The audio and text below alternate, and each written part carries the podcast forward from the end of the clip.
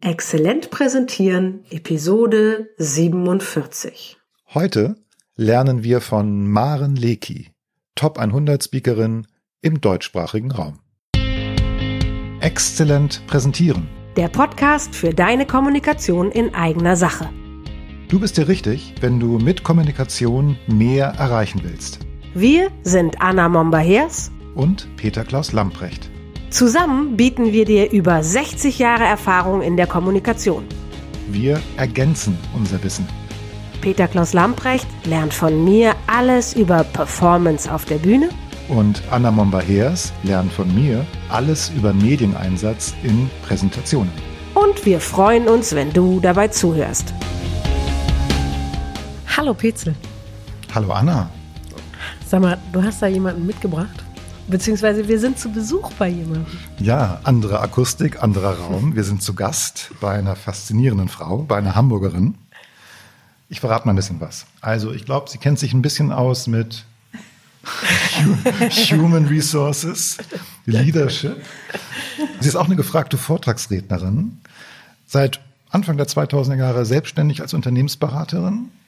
Da geht es natürlich auch um Change, Führung, Personalfragen.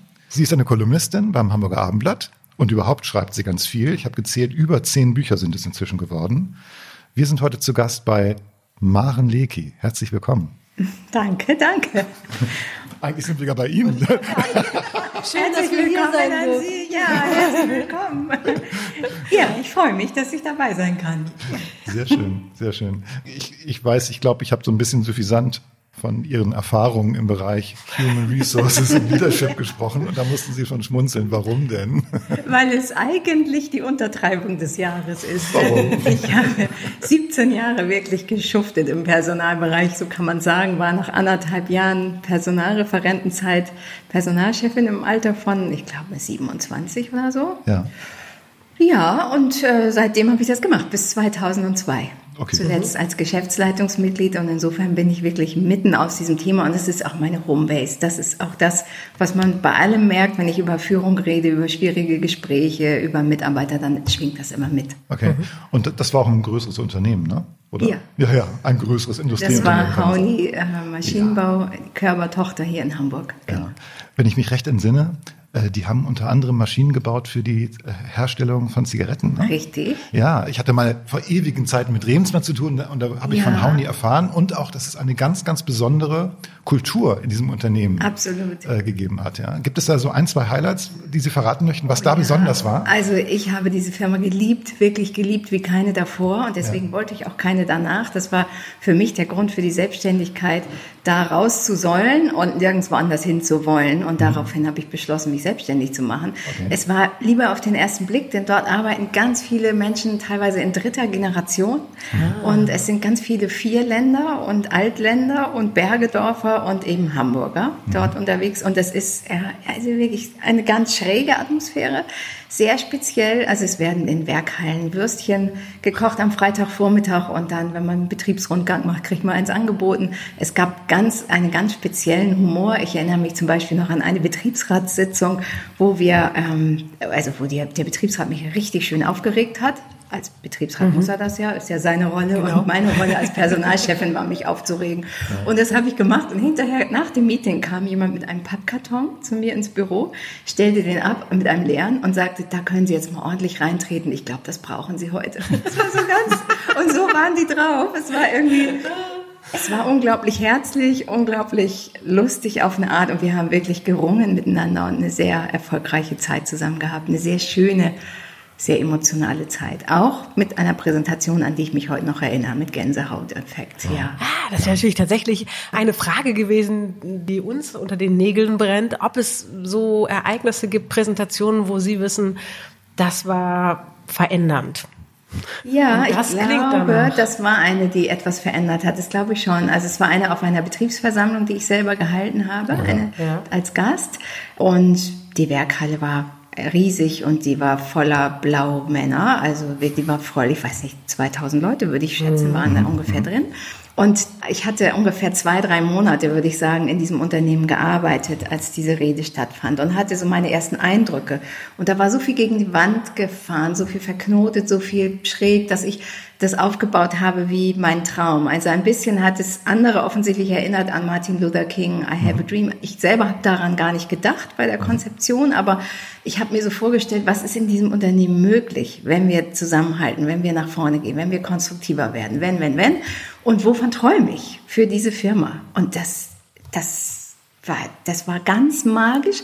Ich wusste nicht, dass das so ein Treffer wird. Also wirklich, der Applaus war da kriege ich heute noch eine Gänsehaut beim mhm. Gedanken. Klasse. Und hinterher kamen ganz viele E-Mails und ganz viele Menschen in meinem Büro, die gesagt haben, wir sind dabei. Mhm. Und das war ganz toll. Von da an ging es wirklich richtig gut voran. Das war ein guter Einstand ja. wahrscheinlich. Ja. Wenn Sie sagen, Sie haben das nicht gewusst, wie das einschlägt, gab es währenddessen einen Moment, wo Sie gemerkt haben, oh, das schlägt ja, ein? Ja, also diese Stille, dieses Gefühl von da ist was in den Gesichtern. Das ist für mich immer eine ganz wichtige Resonanz. Die, ja.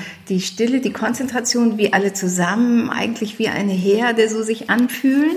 Also so ganz verdichtet ja. und ganz viel Blickkontakt und ganz viel, wo man merkt, bestimmte Sätze lösen in den Gesichtern was aus und mhm. ja, die Botschaft kommt an. Wenn Sie vorher nicht wussten, also wie haben Sie sich darauf vorbereitet oder welche, mit welchen Gedanken sind Sie unterwegs mhm. gewesen? Weiß ich gar nicht mehr dass Sie das so hinkriegen konnten? Also vorbereitet habe ich im Grunde das, was mir aufgefallen ist und habe es dann, also eigentlich so wie ich immer anfange, ich cluster sehr gerne Dinge, ich sortiere sie gerne, ich strukturiere sie gerne, mhm. ich mag gerne, dass man einen roten Faden erkennt und ich kann jetzt heute gar nicht mehr wiedergeben, welche fünf, sechs Fäden da drin waren, mhm.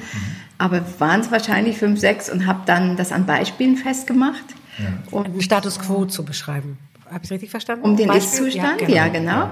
Und daraus abgeleitet, was eigentlich möglich wäre oder was eben auch mein Traum wäre für uns alle. Also nicht nur für mhm. mich, das ging gar nicht um mich, um mein Team, sondern es, es war auch mein Auftrag, dort für Frieden zu sorgen. Also das, mhm. als ich ankam, war die Situation politisch schwierig in, in dem Unternehmen und mein Job war dafür zu sorgen, dass es besser läuft. Und da haben wir am Ende alle von profitiert, glaube ich. Das finde ich ja spannend, dass Sie sagen, Ihr Auftrag war, für Frieden zu sorgen. Und der Effekt war, dass es Menschen gab, die gesagt haben, das hat mich an I Have a Dream erinnert. Mhm. Da gibt es ja auch eine Verbindung in gewisser ja, Weise. Stimmt. Insofern äh, scheint, also offensichtlich sind Sie schon losgegangen in der Vorbereitung mit dem Gedanken, mein Auftrag ist. Also Sie hatten eine Absicht. Ja, ich hatte eine Absicht, die Menschen zu erreichen und mitzunehmen, weil mir klar war, das geht auch nur zusammen. Also ja. wenn wir Unternehmenskultur ändern wollen, aber auch unsere Schätze bewahren wollen. Und das, das vielleicht war das auch ein Punkt, fällt mir jetzt wieder ein. Ein großer Schatz der Körper AG ist der alte Geist, muss man wirklich sagen, vom Körper, mhm. dem Unternehmensgründer. Fragen Sie mich jetzt nicht, wie lange der tot ist oder tot war, als ich da war. Ich kann es nicht mehr rekapitulieren, aber lange. Nur eins, was mir aufgefallen war, war zum Beispiel, dass man immer zu seinem Sterbetag noch oder zu seinem Geburtstag, egal, also an einem bestimmten Tag seines ja. Lebens zu diesem Grab pilgerte. Ja. Die Top-Führungsmannschaft und die Menschen aus der Körperstiftung sind an dieses Grab gegangen und das fand ich also ja, ja also bewegend. Ich ja. wüsste sonst auch kein Unternehmen, wo das gemacht wird. Ja, also, ich fand das ganz, ganz bewegend ja. und, und habe mich sehr dafür eingesetzt, glaube ich, auch diesen Geist leben zu lassen, weil der war da. Und es mhm. gab Manager, die wollten den gerne ein bisschen flach machen nach dem Motto, ja, aber das ist vorbei und es ist nicht mehr heute. Mhm. Aber nein, es ist ja nicht so. Er lebt ja weiter in den Herzen und das, das war was, da hängen überall Bilder von ihm und für die Menschen war der wichtig. Mhm. Und den auch wieder aufleben zu lassen und zu sagen, wo kommen wir denn eigentlich her? Und was hat uns denn ausgemacht? Und was hat Hauni so erfolgreich gemacht? Weil es war und ist eine sehr erfolgreiche Firma mit hoher Ingenieurkunst, mit faszinierenden Maschinen, mit, ja, ganz tollen Dingen. Okay. Aber natürlich auch betroffen von Veränderungen drumherum. Und das war natürlich ja. Äh, schon. Ja, und das ist schwer. Das verstehe ich auch. Dass wir haben einige harte Einschnitte auch gehabt, auch Menschen entlassen müssen. Und das geht natürlich in so einer geschichtsträchtigen Atmosphäre ja. nur sehr schwer. Ja. Und diesen Schmerz aber auch wahrzunehmen und ernst zu nehmen, ich glaube, das macht auch Change so erfolgreich. Dann nicht platt drüber zu gehen, zu sagen, ja, aber die Zeit ist jetzt eine andere, müssen wir jetzt durch. Mhm. Ja, aber mhm. trotzdem tut's weh. Mhm. Und das ist okay, ja. finde ich. Ja. Ist in diesem Zusammenhang, wenn wir jetzt schon direkt mit Change weitermachen in Gedanken, wie relevant ist in einem Change-Prozess nach Ihrem Wahrnehmen die, um dann mit unseren Worten zu reden, Exzellenz von Präsentationen auf dem Weg hin in die ganz, Veränderung. Ganz wichtig, finde ich. Okay. Ganz wichtig. Oh mein Gott. Man könnte jetzt, wenn es keine hässlichen Geräusche gäbe, mit dem Kopf einmal auf die Tischplatte klappen, weil was da zu sehen ist, ja. zu hören ist, nicht zu hören ist, ja. ist grausig. Okay. Also weil genau das nicht gemacht wird, diese Absicht, also eine Absicht verfolgen, wäre jetzt meine These, was Sie eben gemacht haben. Sie hatten die Absicht, Frieden stiften? Hm, nein, Oder warum ich glaube, nicht? ich glaube schon, dass die meisten Manager, die im Zusammenhang mit Change reden und auch präsentieren, dass die die Leute mitnehmen wollen. Das, da bin ich sicher und auch überzeugt. Das mhm. glaube ich schon. Das nehme ich denen auch ab. Aber wie es gemacht wird, ist handwerklich schlecht. Und ein großer Punkt, der eigentlich, also mindestens einer, aber der eine, wenn ich es zusammenfassen müsste, der immer fehlt, ist zu erklären, warum ändern wir was? Warum? Warum? Was ist der Sinn, der Hintergrund? Was in dem Vergangenen hat nicht mehr funktioniert, so dass wir auf die Idee kamen, hey, da ändere ich mal was. Weil ich ändere ja nicht einfach nur so. Und was wir aber sehen im Ist, ist ganz viel Präsentation über Ziele, über Visionen, über die rosa Welt, wie sie übermorgen sein wird, wenn die neue Software erstmal da ist, wenn die neue Struktur da ist, wenn das neue Gebäude steht. Und die Mitarbeiter sitzen zurecht da und sagen, ja, aber ich komme mit der jetzigen auch zurecht. Mhm. Und ich mag mein altes Büro. Warum mhm. soll ich hier weg? Mhm. Und das müssen wir immer, immer erst abholen. Warum, wieso, weshalb. Und, und woran liegt es, dass das Warum nicht mitgebracht wird? Also ich glaube, es gibt verschiedene Varianten wahrscheinlich. Die eine ist, glaube ich, dass man es sich nicht bewusst macht. Das erlebe ich in Change Training ist ganz oft, dass da so ein Aha-Effekt kommt. Aber ich rede doch über die Ziele, aber ich rede doch über, ja, aber du redest über die Zukunft, nicht über das, wo man herkam. Und das ist das eine. Wenn der Aha-Effekt da ist, ist schon mal viel gewonnen. Das zweite ist, glaube ich, dass Manager so ausgebildet sind, immer sehr positiv zu denken und schon mhm. die Zukunft so positiv zu antizipieren und mhm. deshalb auch darüber schwärmen, bis der Arzt kommt, so dass manche Belegschaft sich fragt, welche Drogen haben die genommen? Ich ja. hätte gern auch die Hälfte davon. Die schwärmen hier von einer neuen Welt, die, und ich höre heute zum ersten Mal davon und will da gar nicht hin. Ja. Vielleicht noch ein Aspekt, der mir gerade einfällt. Ja. Wenn man ein Ziel hat, dann möchte man das ja auch erreichen. Ja. Und wenn ich jetzt an einen Sportler denke, zum Beispiel, der tut alles, um dieses Ziel zu erreichen. Er trainiert, ja. er hat vielleicht auch Mental Training oder was auch immer. Mhm. Also er versucht, äh, sich vorzustellen, zu visualisieren, wie er das schafft, wie er durchs Ziel mhm. geht und macht alles, damit er dieses Ziel auch erreicht. Der Schnellste oder derjenige zu sein, der am weitesten wirft oder was auch immer. Mhm.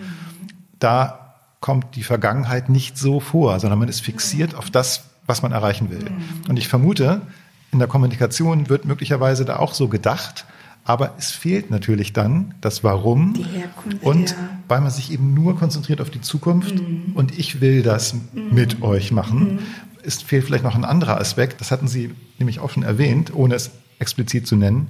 Sie haben zugehört vorher. Sie haben sich mhm. Gedanken gemacht. Mhm. Was ist denn für die Menschen, für die ich spreche, gerade wichtig? Was ist da mhm. relevant? Und wo ist hier der Hebel auch? Ne? Wo ist die Geschichte? Wo ist, wo ist der Ansatzpunkt für mich, sie mitzunehmen? Ja, ganz genau. Ich glaube, der dritte Punkt ist auch noch, dass Manager, die, die dann eine Präsentation halten über Change, sich nicht bewusst machen, sie beschäftigen sich mit dem Thema oft ja schon zwei, drei Jahre. Ja, ja. Die sind ja durch, durch ihre Change-Kurve und die Nebenwirkungen und diese Sorgen und die Befürchtungen und die Zweifel und stehen dann in einer Verfassung vor dem Publikum, dass sie wirklich überzeugt sind, das ist eine super Sache. Mhm.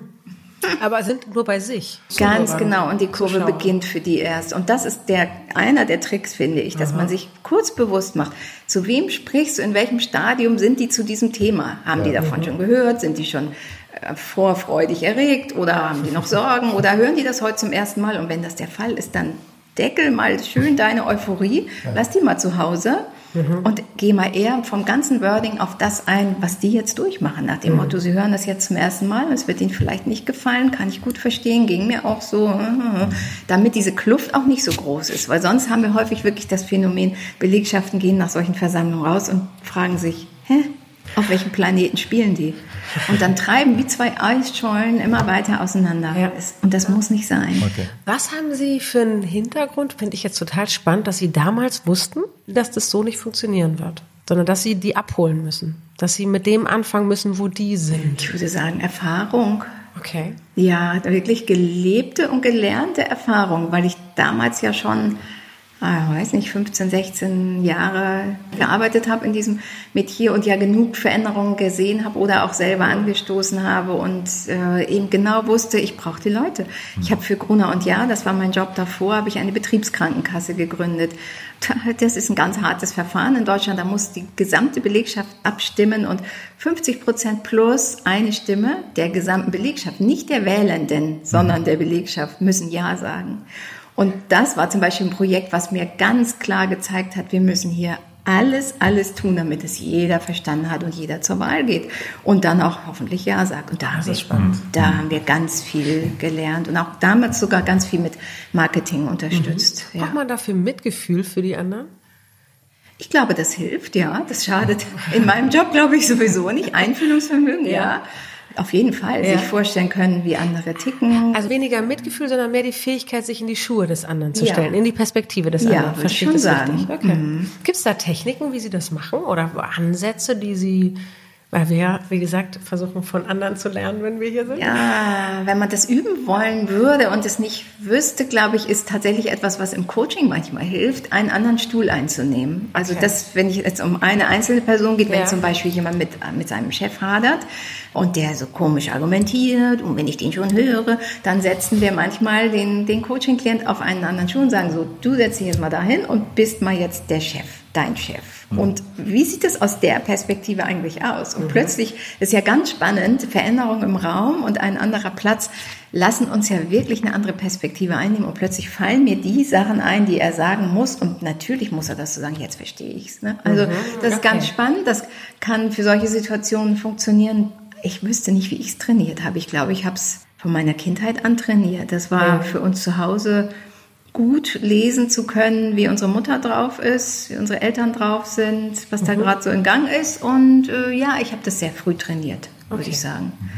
Das also merke ich immer, dass ich davon sehr profitiere. Gab es, abgesehen von dieser brillanten Erfahrung, auch eine Vortragserfahrung, vielleicht auch schon lange her, wo Sie wissen, ah, die habe ich eher semi-gut. Es gab eine ganz schreckliche, es gab eine geradezu traumatische für den Auftraggeber und für mich. Ah, und es war folgendes. Also wirklich, da, da denke ich auch mit Grauen zurück. Und es ist gar nicht so lange her, vielleicht fünf Jahre oder so. Also jemand hat mich eingekauft für einen Vortrag in einem ganz hellen, voll verglasten Autohaus. Also so wie mhm. die Location war wie ein Riesengewächshaus, kann man sich das mhm. vorstellen, von der Optik, alles voller Glas.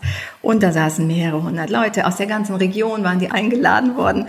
Und ich war eingekauft als Top-Rednerin, um diesen Leuten irgendwas über Führung zu erzählen. Und ich war in der Haltung, Stimmung, Laune, wie immer alles zu geben. Und das hat auch geklappt. Und jetzt kommt das Aber. Und dann wurde es dunkel. Es war nämlich eine Abendveranstaltung. Und es wurde dunkler und dunkler, also das Tageslicht schwand. Oh. Und dieser Raum wurde immer dunkler und niemand hat daran gedacht, Licht anzumachen, oh. weil ich ja in einer voll erleuchteten Bühne mit mega Scheinwerfern stand. Das heißt, die haben mich ja alle gesehen. Aber ich habe den Blickkontakt verloren und das war für mich ganz schrecklich. Ah.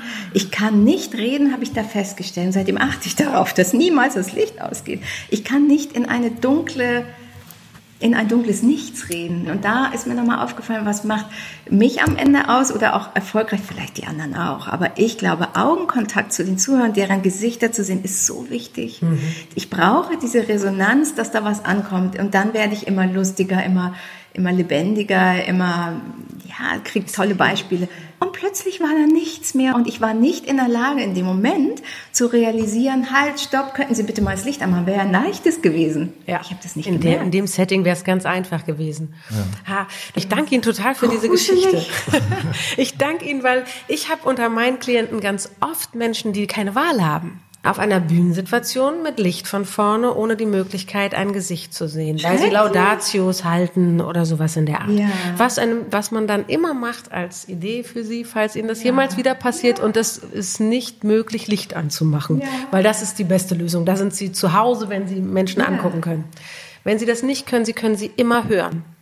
Und Sie haben vorhin gesagt, dieses Gefühl von verdichteter Raum. Ja. Das spüren Sie auch, wenn Sie keine Gesichter ja, sehen. Ja, aber dieses Verdichtete ging weg. Das war für mich, wie wenn der Luftstrom abreißt. Genau. Der ist aber noch da, Das können Sie mit jeder Pore Ihres Körpers spüren, diese Verdichtung. Und da Sie die vorhin erwähnt haben, Ja. wissen Sie ja, wie sie Ja. im Hellen wäre. Und die ist sogar intensiver im Dunkeln, diese Verdichtung, Okay. äh, wenn man dann in den Sinnen umschaltet. In den Sinnen weg von visuell Ja. hin zu Körpererfahrung. Ja, okay. Weil diese Körpererfahrung hatten Sie auch? Erkennen Sie? Ja. Da bin ich mir sicher. Ja, Sie kennen die diese Verdichtung. ich auch im Hellen, auf jeden Fall, ja. Sie brauchen keine Augen für diese Wahrnehmung.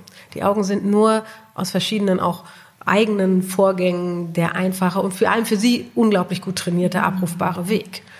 Aber die Verdichtung funktioniert auch ohne Licht. Ja. Es war furchtbar. Aber ich kann es mir so vorstellen. Gruselig. Und dann war es Gott sei Dank irgendwann vorbei. Und der Applaus war höflich. Oh Gott. Ich wurde auch richtig immer schlechter. Ich habe nach Worten gesucht. Es war nicht Ja. mehr witzig. Es war, also es war ich, ich war es nicht mehr. Und dann sagte die Veranstalterin, die war so frustriert, die sagte, was ist denn passiert in der Mitte? Am Anfang war das noch so toll und dann nicht mehr. Ja, habe ich ihr das erklärt und dann sagte sie, das gibt's ja nicht. Das ist uns jetzt das zweite Mal passiert und zwar auch mit einem Top-Redner, auch aus diesem Top 100-Katalog. Den habe ich hinterher angerufen und habe gesagt, erzählen Sie mal, wie ist es Ihnen ergangen? Und dem ging es ganz genauso. Und es war ganz, für mich ganz beruhigend, Mhm. dass es jetzt wirklich an der Situation lag, es mir auch so. Sie konnten sich ja nicht darauf einstellen, weil es während des Ja, Vortrages passierte. ja. Das ist Und auch so schleichend. Ja. Ja, Es also- war nicht plötzlich. Wenn jetzt plötzlich das Licht ausginge, Genau. glaube ich, könnte man auch noch mal irgendwie reagieren. Aber es wurde ja einfach immer anstrengender, die Leute zu sehen in der Dämmerung und dann waren sie, und dann waren sie weg. Also Sie schenken mir gerade quasi die Vorlage, um nochmal auch allen Menschen, die uns so zuhören, zu sagen, was da passiert. Ja. In Ihrem Körper passiert das, das Oxytocin, das sich herstellt, weil wir uns angucken, nicht mehr so vorhanden ist und dann stellt sich der Stress her und dann haben Sie Cortisol. Mhm. Und dann verlieren Sie den Zugang zu Ihrem Denksystem, Ihrem Kortex, Ja. Ihren Worten. Ja. Dann haben Sie, wenn ich sonst immer sage, du brauchst nur einen Blickkontakt, Ja. ne, hast, dir fehlt ein Wort, guck einen Menschen an, eins, zwei, zack ist das Wort wieder Ja. da. So funktioniert das, wenn Sie jemanden angucken können. Ja. Es ist wirklich erschwert, wenn man das nicht kann. Aber wie gesagt, ich glaube, Sie könnten das easy, Das weil Sie sein. kennen diese Verdichtung. Sie haben so klar beschrieben vorhin, wie das funktioniert. Oxytocin schüttet sich auch über die Verdichtung aus. Mhm. Aber tolle Geschichte auch um dieses, ne, darauf kann man sich nicht vorbereiten, was Ja. Solche Dinge passieren, können immer wieder passieren. Sachen, auf die man sich nicht vorbereiten kann. Wir haben uns so ein paar Fragen aufgeschrieben im Hinblick auf Ihre Tätigkeit als Rednerin. Und jetzt haben Sie schon ganz viele Fragen beantwortet. Einfach auch mit dieser Geschichte. Ich habe es gelernt, Sie bereiten sich darauf vor, Sie sind es gewohnt, die Perspektive des Publikums einzunehmen. Humor setzen Sie ein. Und ich habe jetzt auch verstanden, warum. Ja, Sie reden ja mit den Menschen. Sie bauen eine Beziehung auf, Sie haben halten Blickkontakt und Sie können ganz lebendig sein.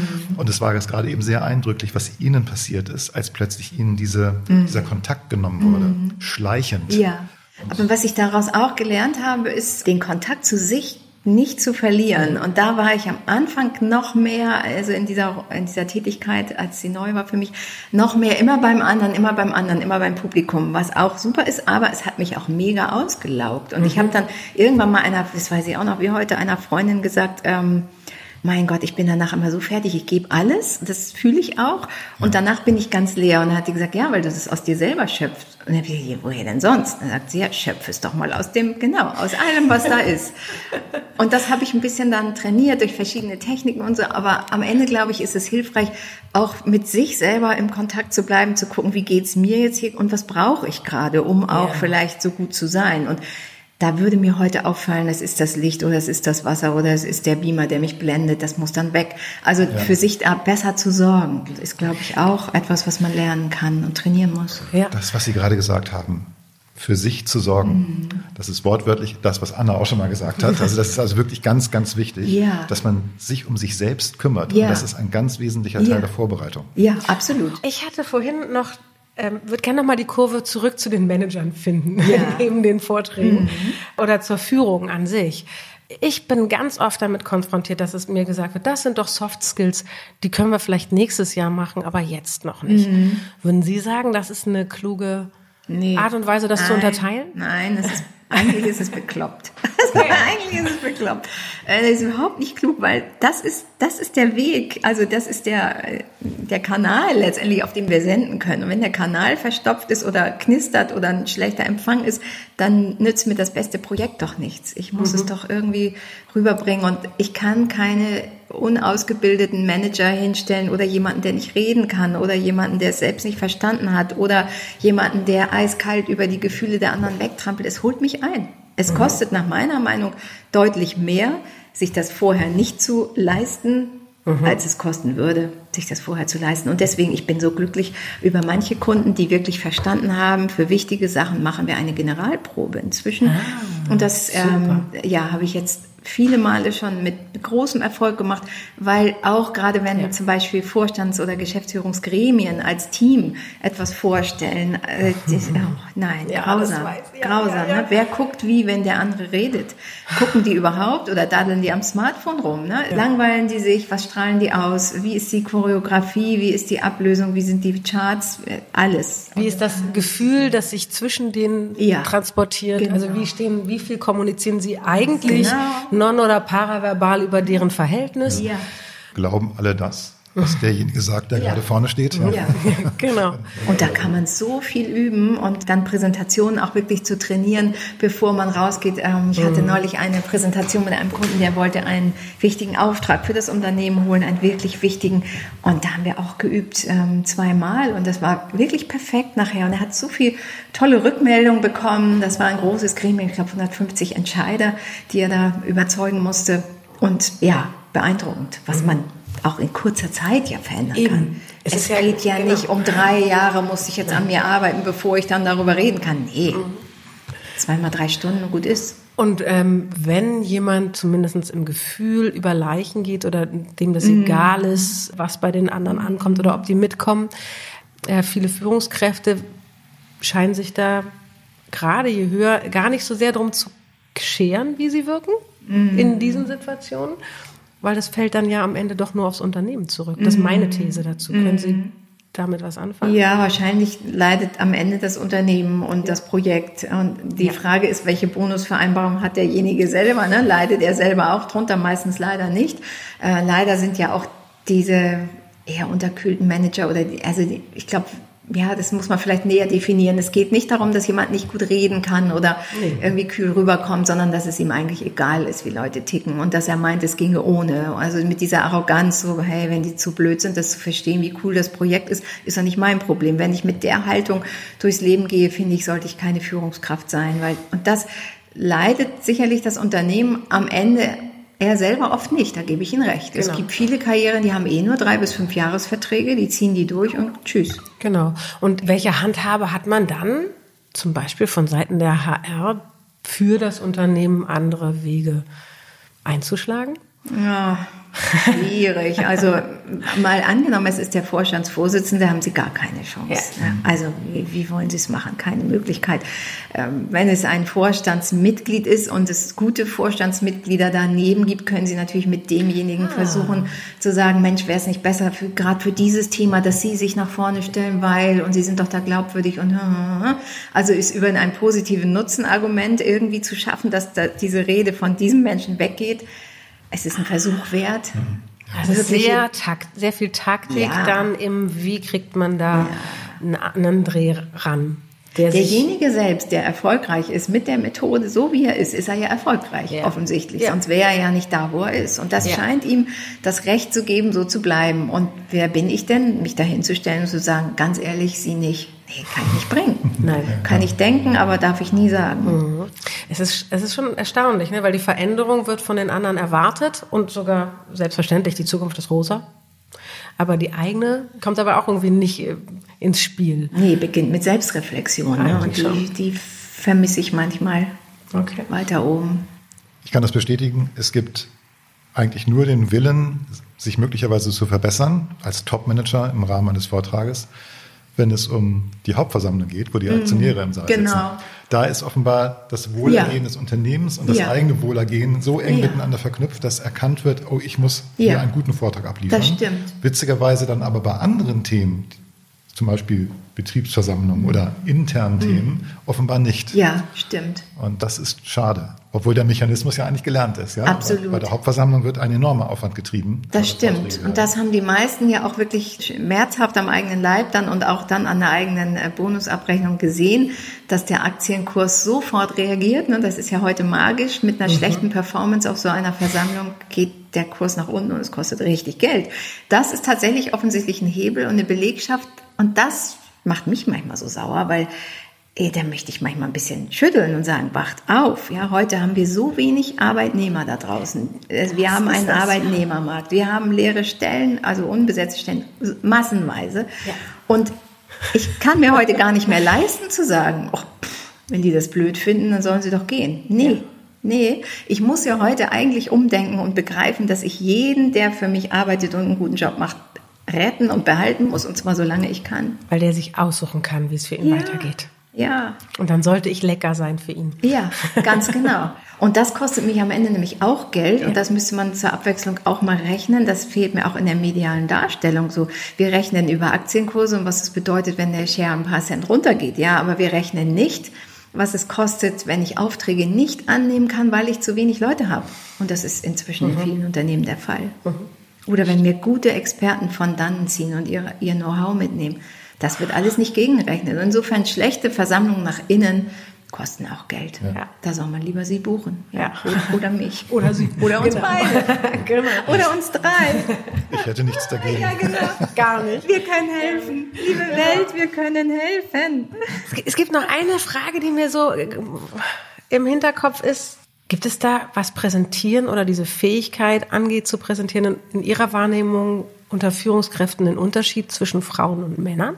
Mm, ja, äh, ja und nein. Also ich glaube, es gibt Unterschiede in den Schwächen bei beiden Geschlechtern. Da unterscheiden sich beide, glaube ich, sehr. Also ich glaube, es gibt sowohl unter Männern als auch unter Frauen gute begnadete, talentierte oder mhm. eben nicht so talentierte und nicht so begnadete Redner und Rinnen. Das, glaube ich, unterscheidet sich nicht. Auch in der Menge nicht, würde ich mhm. sagen. Aber beide Geschlechter, wenn man sie getrennt betrachtet, machen, glaube ich, unterschiedliche Dinge, die sie besser machen können. Also unterschiedliche Fehler vielleicht. Gibt's also bei Männern sehe ich dieses eher zu dick auftragen, eher too much, eher zu euphorisch, eher mhm. zu zackig, eher zu zielorientiert eher zu schwärmerisch und zu kurz und knapp und kein Dialog und keine Rückfrage und zack, eher so. Und den Sack sehr schnell zumachen wollen, mhm. mit einer hohen Fokussierung, was manchmal nicht passt. Und bei Frauen ist es nach wie vor immer noch zu sehen, leider auch auf Bühnen, dass sie erstmal sagen, was sie nicht so gut können und dass sie zögerlich sind und dass sie eingestehen, da jetzt noch nicht so viel Erfahrung zu haben, aber ihr Bestes geben zu wollen und dann denke ich immer, nein, nein, nein, nein, nein, da schneiden wir alles raus. Und leider schneiden wir es eben nicht raus, sondern es wird gesendet, live okay. und in Farbe. Also dieses, okay. ja, zu, zu wenig dick auftragen ist da eher das Thema. Ein bisschen sozusagen die Klassiker, die es sonst auch Absolut. in der Kommunikation von ja. beiden Sozialisierungen gibt. Ja, unterscheidet okay. sich nicht wirklich. Okay, super, das war meine letzte Frage, Petzel, die mir einfällt. Große Klasse. Also ich habe schon wieder so viel gelernt. Allein durch Podcasten, das ist so toll. Ja. Wenn ich ein Wort sagen darf, um das Ganze zusammenzufassen. Vortragen und präsentieren ist ein Miteinander. Mhm. Das Publikum gehört dazu. Ja. Und Sie haben ja gesagt, auch die Energie aus dem Publikum schöpfen ja. und nicht nur aus sich heraus, ja. war für mich auch nochmal ein ganz wichtiger Aspekt, der belegt, es ist ein Miteinander. Ja. Ganz herzlichen Dank, Frau Leki. Sehr gerne. Big pleasure. Danke. Danke auch. Boah, Petzel. Der Vormittag mit Maren Leki war echt was Besonderes. Was für eine tolle und inspirierende Begegnung. Dank dir dafür, dass du das ermöglicht hast. Und wie schön von so einer erfahrenen Speakerin so ehrlich zu hören, dass die Dinge auch mal schief gehen können, oder? Ja. Ja, und, und genau das macht Frau Leki zu einer exzellenten Speakerin. Ihre Offenheit. Denn die gibt ihr nicht nur die Möglichkeit, aus Fehlern zu lernen, sondern vor allem die Fähigkeit, ihre Zuschauer zu verstehen, für sich zu gewinnen und mitzureißen. Also ich finde das ganz fantastisch. Ja, und liebe Hörerinnen, lieber Hörer, wie hat denn dir das Interview gefallen? Wir sind gespannt auf deine Erfahrung. Hast du auch schon mal eine Präsentation gehalten, die so richtig etwas bewirkt und verändert hat? Und gab es auf der anderen Seite mal einen Vortrag, bei dem etwas volle Möhre schiefgegangen ist? Wie wäre es, wir lernen voneinander und das am besten im geschützten Raum in unserer exklusiven LinkedIn-Gruppe. Wir würden uns echt freuen, wenn wir zusammen mit euch über die miesesten und großartigsten Erfahrungen auf der Bühne sprechen können. Den Link zur Gruppe haben wir unter der Episode in den Show Notes eingebaut und ich werde jetzt gleich mal anfangen und von meiner schlimmsten Performance schreiben. Wow. Das war unangenehm. Okay, los geht's. Verdammt, das klingt jetzt aber nicht gut. Mhm. Aber ich bin gespannt, was du daraus gelernt hast. Ja, und ich freue mich auf den Austausch mit euch in der Gruppe. Wir lesen voneinander und hören uns hier wieder in zwei Wochen. Bis dahin. Tschüss. Tschüss. Erreiche mehr mit deiner Kommunikation in eigener Sache. Bleib dran, abonniere den Podcast. Und wir haben noch eine Bitte an dich. Empfehle uns weiter. Und schenke uns fünf Sterne auf der Podcast-Plattform deines Vertrauens. Wir sind Anna Momber-Hers und Peter Klaus Lamprecht. Und wenn du Fragen an uns hast oder für konkrete Herausforderungen Unterstützung brauchst, dann schreib uns auf dem Kanal deiner Wahl. Wir antworten auf jeden Fall. Denn gerade bei deiner Kommunikation in eigener Sache gilt, besser, besser geht, geht, immer. immer.